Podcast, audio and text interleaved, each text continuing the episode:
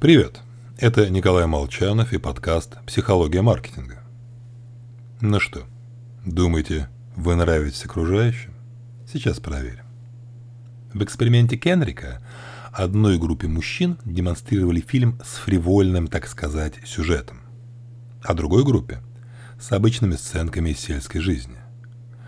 После чего всем показали подборку женских фотографий и попросили сказать, какие эмоции испытывают женщины.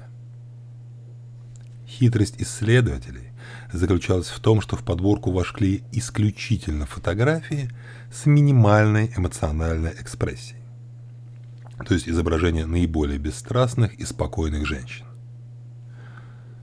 Но только мужчины из первой группы незамедлительно решили, ага, да они точно испытывают сексуальное влечение. А вот представители второй группы ничего подобного не заметили.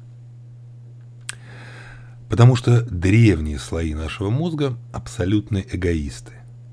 Мы смотрим на окружающий мир сквозь призму собственного настроения и собственных желаний. К чему это я? Ну, во-первых, будучи на веселе, не стоит полагать, что на вечеринке все кругом тебя хотят.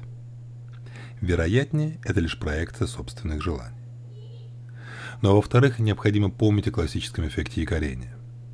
Если рассуждения начинаются с какой-то отправной точки, то она оказывает на нас влияние, вне зависимости от того, связано с последующими событиями или нет.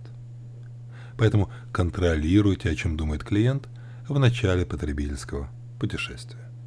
И всего вам хорошего. С вами был Николай Молчанов.